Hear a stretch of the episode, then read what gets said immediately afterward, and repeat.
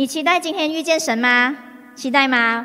可不可以让我看一下你有多期待？哇，我今天期待遇见神！哇，弟兄举起双手，阿门，好不好？啊，我们今天来看今天的主题。今天我要跟大家分享的信息呢，就是被拯救的那一个，被拯救的那一个。我们一起来看这个的圣经故事。如果你有带圣经来的，请你翻开马可福音，哦，sorry，路加福音，路加福音第八章二十六到三十九节。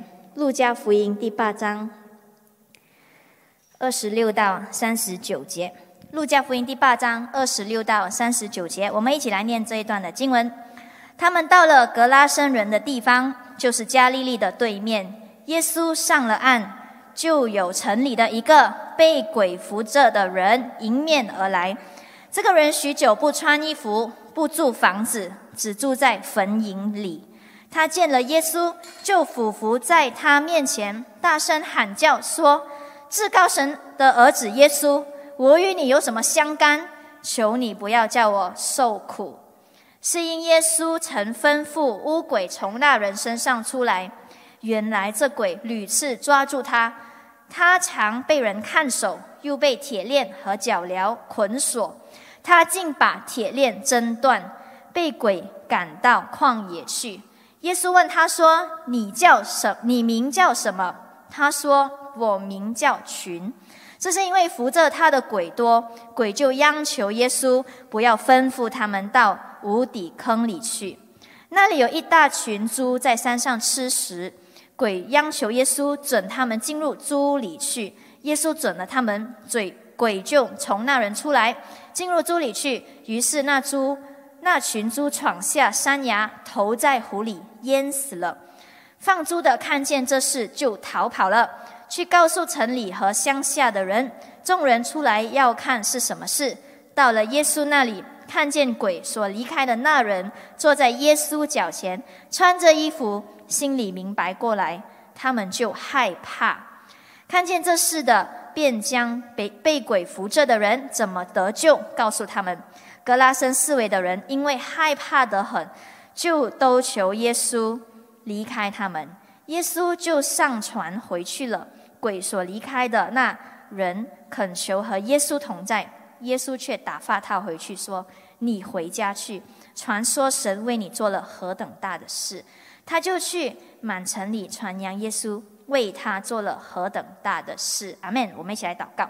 天父，我们谢谢你，祝福我们有一个美好的时间啊，让我们能够在这里一起的来呃学习上帝的话语。主啊，我们祷告说，神让你今天的话语能够来感动我们的心，触动我们的心，帮助我们引导我们在我们的生命活出一个充满上帝的呃同在目标的生命，充满意义的生命。我们感谢你，垂听我们的祷告，祝福听的讲的都能够同盟造就。奉耶稣的名祷告，阿门。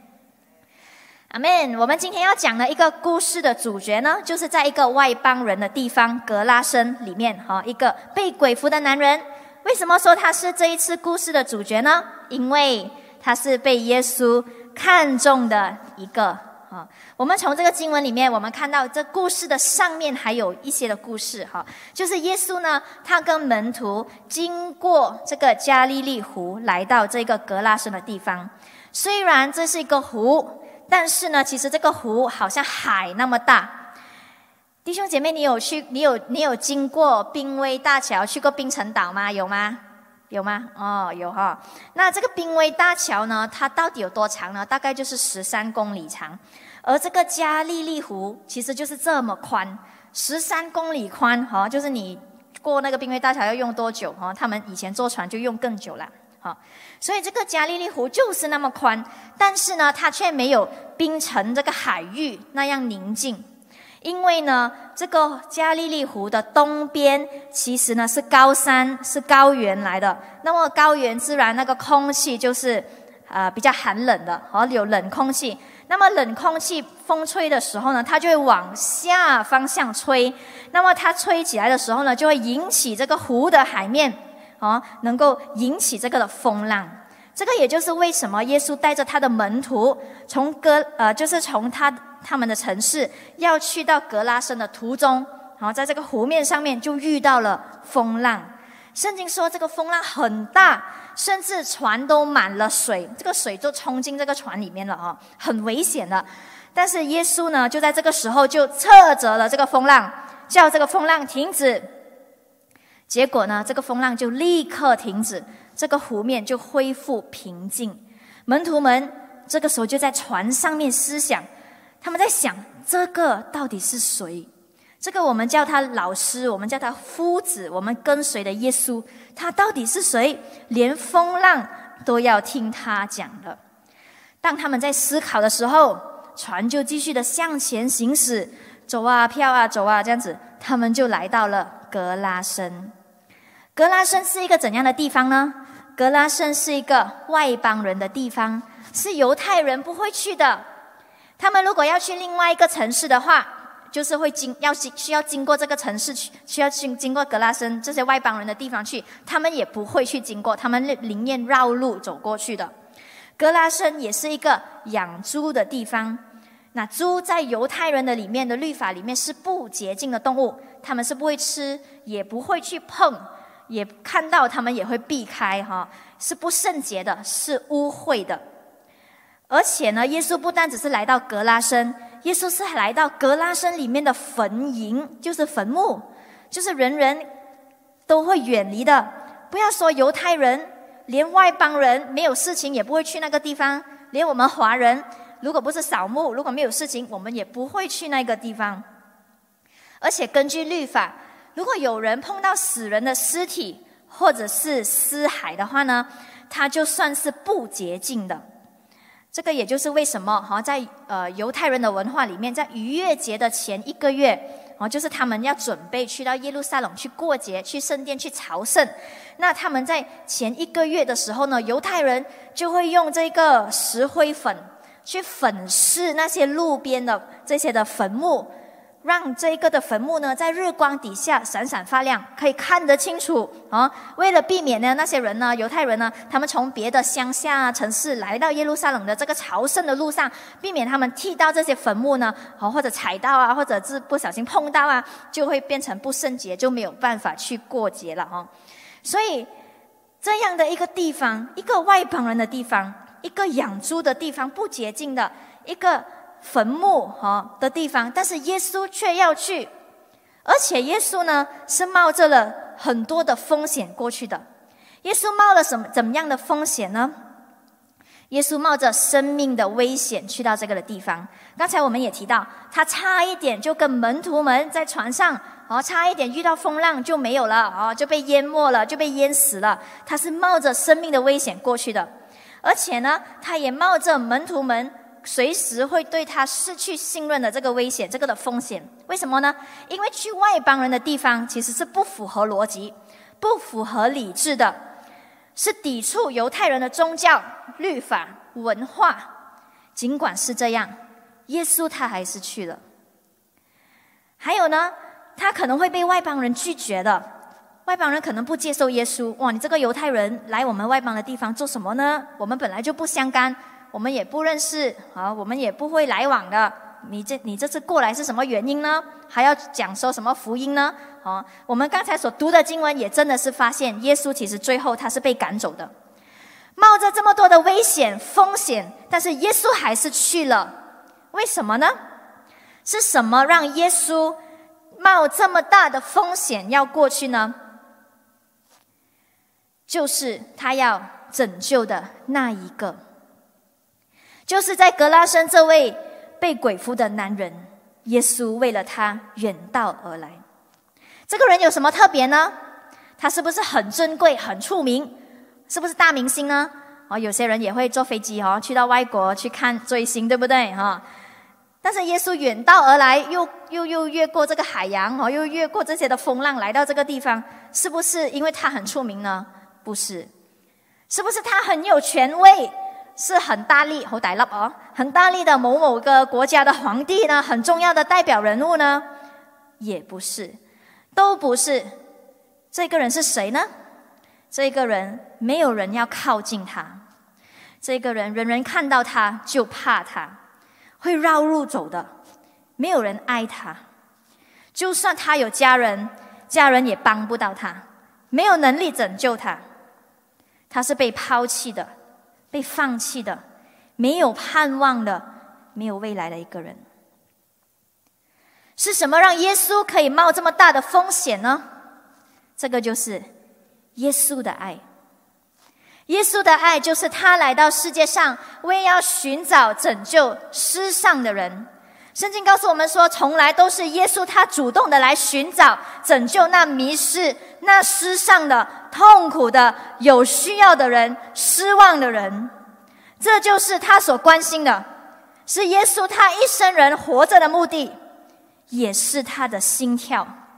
耶稣来就是为了要寻找拯救失丧的人。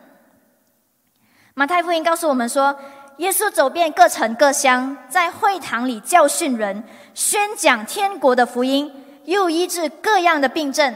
他看见许多人，就怜悯他们，因为他们困苦流离，如同羊没有牧人一般。耶稣他走遍所有的城市，走遍所有的乡下，他可以去的地方，他都去。他不就是人人家认为他不应该去的地方，外邦人的地方，不洁净的地方，他也去。他去，因为他的心里面有他们。他看见他们困苦流离，如同没有牧人的羊，没有人保护他们，没有人照顾他们，没有人在他们受伤的时候为他们疗伤，他们没有依靠。耶稣的爱就是那么彻底，那么毫无保留。他就是用他的生命、他的精神、他的时间、他的爱来爱世上的灵魂。耶稣不但爱这个被鬼附的人，他还特地来到格拉森，为的就是要拯救他。这个人他没有穿衣服，与家人相隔，住在坟茔的里面。他连他自己是谁，他可能也不知道。他没有办法控制他自己。圣经说，他用石头伤害他自己。鬼叫他你这样子做，他就这样子做。他是一个没有办法控制自己的人。讲讲老实话，他就是一个没有未来、没有盼望的人。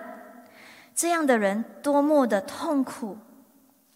但是耶稣来，从痛苦的里面释放他。耶稣吩咐鬼出来。这群鬼呢，就进入两千只猪里面，这两千只猪就冲啊，闯下这个的山崖，就在湖里面，在海里面淹死了。你可以想象吗？两千只猪在你的面前冲下海的那个画面有多么的壮观！如果一秒可以有二十只猪掉进海的话，那么这个画面就会持续一百秒，就是一分钟半，大概哈才会停止。可以想象，这个画面是比放烟花更精彩，对不对？耶稣他释放了这个男人，使他重获自由，使他重新有一个新的生命。被鬼附的人，可能你看不到他的眼睛，他就可能是翻白眼哦，你就看不到他的眼睛。但是他被释放了，得到自由以后，他的眼睛再一次的看见了，再一次的被看见了，他的眼睛是发亮的。他再次像一个正常的人一样生活，可以有未来，可以有盼望。哈利路亚！弟兄姐妹，你知道吗？耶稣不也是这样来拯救你吗？回想你信主的年日，耶稣的爱不也是毫无保留的向你来显明吗？他在你最黑暗、最羞愧。最无助，在你人生的低谷、迷失的时候、失丧的时候，他找到你；在你的痛苦被捆锁的时候，他来释放你；在你没有盼望的时候，耶稣来给你盼望，给你力量，给你恩典。他爱你，他把他的生命给你。耶稣的爱就是那么奋不顾身。甚至耶稣的爱是那么的专注的，那么的专心的去拯救那一个。耶稣的爱就是放下那九十九九十九只羊，放下那九十九个已经被拯救了的艺人，不需要悔改的，上帝去寻找那一只迷失的羊。弟兄姐妹，谁是那个迷失的羊？你和我都是那一个被神拯救的迷失的羊。我记得啊，在我信主的时候，就是其实是我妈妈带我来教会。那个时候我很小，大概六岁而已。我妈妈就带我和我弟弟一起去到教会。哈，可是我妈妈是怎样信主的呢？就是呃，我妈妈是从啊金宝，哈，她在金宝出世的。那么她就因为工作的缘故，哈，她就来到 KL 工作，然后就嫁给了我的爸爸，就在 KL 里面定居了。那她的亲戚全部都跟她就是。有一点距离了哦，可能还还有一些在怡保这样子。像可是他怎样听到福音的呢？其实就是我的大姨，我的大姨她信主了之后，就是我妈妈的姐姐。她信主了之后呢，她就透过电话，她在怡保那个时候，她就透过电话打电话，打电话给我的妈妈，然后打电话跟我妈妈说：“你知道吗？耶稣很爱你，耶稣他呃，耶稣他愿意的帮助你，你遇到这些困难，他可以帮助你。”好，然后就为我的妈妈祷告，就是这样子不断的打电话给我的妈妈。然后呢，我的妈妈就在那个时候，因为我们住在 PJ，那么就会经过那个加兰嘎辛，那个时候在加兰嘎辛的教会。那经过呢，每次经过看到这个白色的建筑物，哇，这么大间的一个建筑物。然后那个时候，我的爸爸妈妈就会谈天，他们就会讲，哇，你看，你看这个这这这个教会里面的这些人哦，很有钱哦，你看他们所驾的车。那时候他们注意的就是这些东西。然后呢，有一天呢，我的妈妈就鼓起她的勇气，她就说，嗯，我要去教会看看这样子。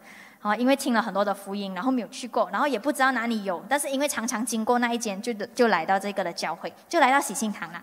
那我妈妈一来就来了这么多年了，就二十多年了。而在这些年日的里面，哦，我就因为那个时候我妈妈信，我妈妈那那个时候第一次来，她就信主了，因为她面对啊生命里面的困难，就是我的弟弟有那个的哮喘病。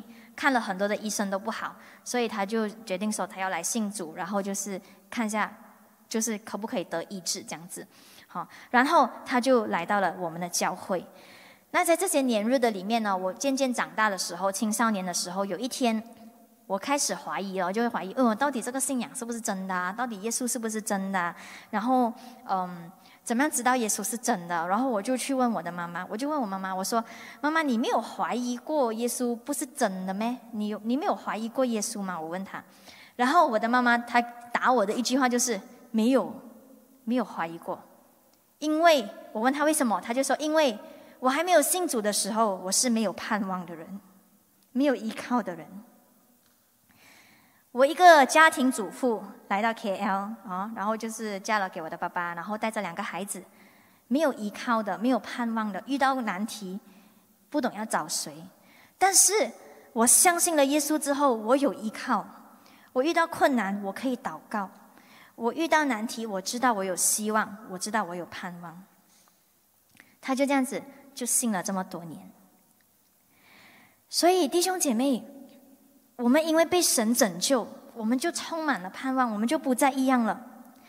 耶稣他怎样在海边里面寻找那一个正在为生计而烦恼的渔夫彼得，使他活出一个得人如得鱼的生命？耶稣怎样在树下找到那个思考人生的拿单叶，使他知道自己是谁，活着有什么意义？耶稣怎样靠近那个在井边被轻看的女人？耶稣怎样？靠近那个爬上树的矮贼，哈，税吏，然后迎接他回家。耶稣怎样医治瞎眼的？他怎样拥抱有传染病的麻风病人？还有呢？还有瘸腿的、患血肉病的女人、破碎的妓女、患病的、死亡的，甚至我们今天所说的被鬼附的男人。耶稣一一的拯救他们，寻找他们。耶稣怎样一一的寻找他们，拯救他们？耶稣也在你的生命的低谷里面，在你的生命所需要的时候，来遇见你，来帮助你，给你盼望、自由、喜乐、丰盛的生命。我们曾经都是那一个被耶稣拯救的那一个。今天，耶稣也要透过你。去拯救那一个。耶稣圣经说，当鬼离开了那个之前他扶在身上的这个男人之后呢，这个人他就开始穿上了衣服，坐在耶稣的脚前，连看见的人心里面都明白过来，他已经被释放了，他已经得着全新的生命了，他已经不再一样了，他的眼睛可以看得见了。这个被拯救的人，他就恳求耶稣：“耶稣，耶稣，我可以跟着你吗？我有了新的生命。”我可以跟着你吗？我可以去你去的地方，我可以做你做的事情吗？可是耶稣跟他说什么呢？耶稣说：“你回家去，传说神为你做了何等大的事。”他就去满城里传扬耶稣为他做了何等大的事。耶稣吩咐他说：“你回家去吧，去传说神为你做的事情。”传说什么事呢？就是耶稣坐在你身上的事情，你去说出来吧。就是耶稣怎么样，经过湖，经过海浪，来找你，来到这个坟墓不洁净的地方，来找到你，来拯救你，释放你，得着自由，把衣服穿在你的身上，拥抱你，使你重获新的生命，使你可以跟家人团聚，有未来、有盼望的事情，你去传说吧。弟兄姐妹，今天神也要透过你去拯救那一个，去告诉他神在你身上做了何等伟大的事情，告诉他神是怎样恩待你的，神是怎样寻找你的，神是怎样拯救你的，使你不再沉沦，使你怎样脱离罪恶，使你怎样脱离悲惨的命运。他在你的身体行的医治。他在你的家庭里面做的恢复的关系，他怎么样祝福你的经济，给你智慧，怎样改变你的个性，改变你的生命，赐给你盼望、平安，赐给你喜乐，充满在你的生命里面，使你不再一样。这些事，你都要去传说。当耶稣告诉他。哦，谢谢，把荣耀归给神，耶！当耶稣告诉他说，当耶稣告诉他说，你去，他就去了，他就去满城里面去传扬耶稣为他做了何等大的事情，他就像耶稣一样，走遍了自己的城市，圣经说满城他都去，去传扬耶稣为他做的事情。这个城市呢，其实是坐落在这个叫做迪加波里的一个区域里面。马可福音说，这个被拯救的人，他就在这个区域里面去传讲耶稣在他身上所做的事情。迪加波里有多大呢？你看这个图的时候，你就看到看到加利利海，对吗？加利利海就是耶稣从这个加利利去到这个迪加波里，经过这个加利利海。加利利海已经很大了，这个迪加波里还要这个绿色的这一片。还要比加利利海大好多倍。其实下面还有它的部分，它的版图，但是因为这个图画放不进来哈，所以耶稣他去不到的地方，耶稣他没有办法长期逗留的地方，耶稣叫他去。耶稣叫他你回家，去传说神为你做了何等大的事情。这个男人他得了这个使命，他重新获得生命的意义。这句话，一个简单的话，你回家去传扬神为你做了何等大的事，这句话就驱动了他的一生。应该说，耶稣的爱驱动了他的一生。他有了新的生命，他就一生的为耶稣而活。无论去哪里，耶稣去不到的，他去满城里面传扬耶稣。这里有一个的见证，就是约翰牛顿 （John Newton），他是写《Amazing Grace》奇异恩典这首诗歌的人。在他六岁的时候，他就变成了孤儿。他的妈妈在他离世前呢，曾经将福音告诉他，告诉他耶稣是一个怎样的神。但是他很小，那个时候，他十一岁的时候呢，他就在英格兰那边当起了水手，开始在海上过放荡的生活。那他曾经呢被强迫要进入这个英国的皇家海军，但是他在进入这个的，就是他去做海军的这一段阶段呢，他就不喜欢，他就潜逃出来。那过后呢，被人家捕回来了，然后被被抓到了。最后呢，他就沦为一位奴隶贩卖者的奴隶，他就是帮忙，他是工人做奴隶贩卖。那么他的老板呢，是一个葡萄牙人。这个老板的妻子，老板娘是一个黑人，常常的来羞辱他，使他常常的饥饿困苦，活在饥饿困苦的里面长达两年的时间。最后，他被折磨成就是毫无人性了，所以他就开始呢，当起这个奴隶贩卖的这一个的犯罪的事情。他就把黑人从非洲就是偷运到欧美的这些国家里面。而且他最后还升级哦，他最后做了奴隶船长，这个船的船长就是运送这些奴隶的这个船的船长。在人看来哦，这样子的罪犯，这个奴隶贩卖的罪犯呢，他真的是没有什么希望了，罪大恶极，做这样子的事情，在人看来没有盼望了，没有的救的。但是他在一七四七年的时候呢，牛顿有一次他坐船要到这个英格兰，在途中呢。他就遇上了狂风巨浪，大浪呢几乎就要使到这个海这个船沉在海里面了。那个水一直的进来，一直的进来。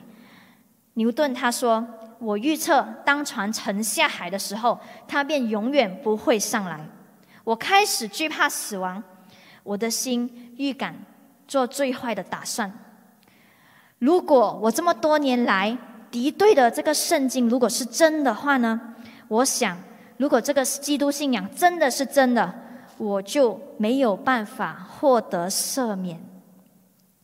那天他很疲乏的，因为他已经抽水抽到很累了，他就去床上躺一下，甚至他也心想：我都不知道下一刻我还能不能起来，我还有没有活命。一个小时之后，他被叫醒，因为没有办法再抽水，没有力了，他就去掌舵，去去加那个船。直到半夜，那么他在这段时间就有时间，他就去回忆他的人生。他开始想起，其实我小的时候曾经就是认识神，相信耶稣，可是过后我的生命就一直这样子的走下坡。没有一个罪人像我一样坏。我的总结就是，我的罪孽太深太大了，我不配得赦免。我只能够以惧怕不安的心等候我的灭亡吧。可是就在傍晚的时分，当他听到说有人传来消息，船不再进水了，他就仿佛有一丝的希望在他的身，在他的心里面，他就说：“我认为啊，这个真的是神在帮助我。”他就开始祷告。以前他是嘲笑这一位耶稣，可是他就开始向这个耶稣来祷告。他想到他的死，想到耶稣的死，他就想到我是一个绝望的人，但是我可以来相信他。过后呢，他们就开始发现，哎呀，所有的桶都已经坏了，就是抽水的桶都已经坏了，连那个大帆布都已经被狂风吹走了。这个牛顿他心里面又有希望，可是心里面又觉得很怕，到底是怎样？现在这个情况，结果他就用这个在海上漂流的时间呢，他就在上面来。默想他记得的经文，并且向神来祷告。他们的船有十二个人，这十二个人在一天的里面只是吃半条的鳕鱼，一起公司吃。他们又又累又冷又饿，衣服也坏了，轮流的就是把这个水抽到去这个船外面，使到这个船可以继续的浮在海上面，因为过度的疲乏。缺乏食物，就使到其中一人，其中一个人，他就没有办法支撑下去，就死了。那恐怖的现象开始在出现在他们的面前。他心想：看来我们不是饿死，我们就有可能就是吃同伴的肉来生存。所以他心里面很多的自责，很多的很多的心里话，很复杂的心情。可是没有想到，第二天。他们看见了陆地，他们终于的看到爱尔兰的陆地，然后就在那边下船。在这个时刻，他就开始确信有一位垂听祷告并且回应祷告的神。他的心深深的被几段的经文来打动，其中包括路加福音里面所提到的浪子回头的故事。他说：“是神把他寻找回来，他靠着耶稣，他的罪得到赦免，他找到这样的救主，他心里面真的是觉得不配，他竟然可以做一个全新的人。就这样，约翰牛顿他就信了耶稣。几年之后，他完全弃绝了奴隶贩卖的活动。”一七六四年，他成为了一一名牧师。在十五年的里面，他的侍奉使到许多人蒙福。他写过几首的诗歌，包括《Amazing Grace》奇异恩典。他的传道充满了能力，而且吸引了一位年轻的年轻人。哦，他的名字叫 William Wilberforce。这个 William Wilberforce 就是被这个的 John Newton 深深的影响。所以他就他是一个政治人物，他在他的政治界里面就怎么样呢？他就推动反奴隶贩卖的制度。而在一九一八零一八零七年，也就是牛顿过世的前几个月，英国议会终于以大笔数的票数压倒性的胜利通过了废除奴隶的法案，废除奴隶贩卖的法案。从此以后，英国就成为了第一个废除奴隶制度的国家。神的作为实在是奇妙，他能够使一个积极从事奴隶贩卖的罪犯，成为一个奴隶废除奴隶贸易的重要的人物。一个被寻回、被神寻回的人，他的生命大大的翻转，他不再一样，因为他的生命已经是属于神了。与神紧紧的连接在一起。约翰牛顿在他的墓碑上面总结了他的一生。他说：“约翰，他的这个墓碑的的的的这个墓志铭是这样子写的：约翰牛顿牧师，曾经是不幸者和放荡者，是非洲奴隶的奴仆。可是靠着我们的主和救主耶稣基督丰富的怜悯，得蒙保守、挽回、赦免。”并被委托去传扬他曾长经、曾长期致力毁坏的信仰。他所创作的诗歌《奇异恩典》何等甘甜！我罪已得赦免，前我失上敬杯寻回，瞎眼今得看见。John Newton 得着了新的生命，他一生为主而活。他的生命的追求不再一样。这位被鬼服的男人，格拉森的男人，他得着了新的生命。他满城去传扬神的作为。弟兄姐妹，你得到了新的生命，你做了什么呢？感谢神，我们在这个困难、面对疫情、经济的冲击，还在马来西亚的里面，还要面对政治的动荡。我们开了五十三个幸福小组。当我们说“好的，耶稣，我们要去传福音，我们要去做幸福小组，我们要去靠近那一个，我们要去寻找那一个，那一个可能是失望的、被轻看的、被边缘的，在沮丧当中，在无助、困苦的里面，但是神要透过你去拯救他。我们可能要放下面子。可能要在忙碌的生活里面安排时间表，可能要离开让我们舒适的环境，可能会被泼冷水，可能会经历许多的受伤的事情。但是不要忘记，我们都曾经被耶稣的爱拯救，他为你付上他的生命。不要忘记，耶稣的心在那迷失的羊的身上，为了那一个，耶稣的心都碎了。为了那一个，耶稣可以冒一切的危险；为了那一个，耶稣可以用尽他生命的每一滴血。愿你我的生命被神的爱驱动，一生为耶稣而活。如果你今天还没有相信耶稣，你今天被神的爱来感动，你想说我要认识这一位上帝，你想说我愿意成为今天被拯救的那一个。无论你是在线上，或者你在现场，好不好？在你的位置上面，我邀请你来跟我们一起开声，用这个的祷告词，我们来祷告。我们一起来，亲爱的耶稣，谢谢你爱我、寻找我、拯救我。我承认我是个罪人，我愿意接受你成为我的救主和生命的主。愿你住在我心中，时刻帮助我、改变我、坚固我。引导我走永生的道路，我愿意一生跟随你。奉主耶稣的名祷告，阿门，阿门。如果你做了这个的祷告，恭喜你，你是相信耶稣了。那么教会其实很想继续的帮助你去认识这一位上帝。如果你在现场的，请你告诉，把这个消息告诉你的带你来的朋友，让他知道你相信耶稣了。如果你在线上，请你在我们的信箱留下你的名字，还有联联络号码，好让我们可以进一步帮助你认识上帝。阿门。弟兄姐妹，这个时候了，让我们来花一点点的时间，花半分钟的时间，我们来思考，我们来思想，我们来向神感恩，我们来回想。耶稣怎样的进入我们的生命里面？他怎样的来拯救我们？他怎样的来帮助我们？他怎样的来拥抱我们？他怎样的接纳我们回家？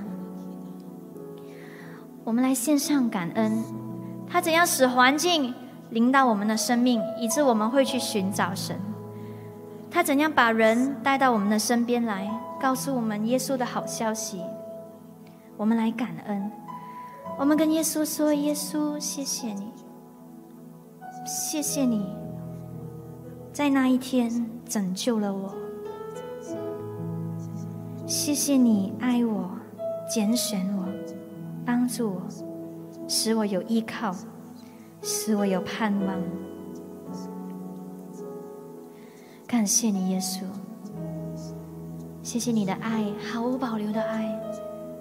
谢谢你。”的生命，为我献上了生命，我向你献上一切的感恩。弟兄姐妹，如果你说你愿意像格拉森的这个被拯救的人一样，来体会神的心意，去传扬神在你身上做了何等伟大的事，甚至你愿意说我要做耶稣做的事情。就是神透过我去拯救那一个，去爱、去帮助、去付出、去带领那一个。如果你愿意的话，好不好？举起你的双手，我们一起来祷告。在你这位置上面，你跟神说，你自己来回应你的神。你跟神说：“神啊，我愿意，求你给我更多的爱心。主啊，给我耐心，给我勇气，给我信心。虽然那一个……”可能不是那么容易，但是主啊，给我恒心，主啊，给我体会你的心意，给我看到你的爱，你像这一些 best 所存的爱，给我看到你是如何的看见这些困苦流离的人，你是怎样的怜悯他们，你是怎样的愿意帮助他们，主啊，给我你的心。主啊，让我能够体会你的心，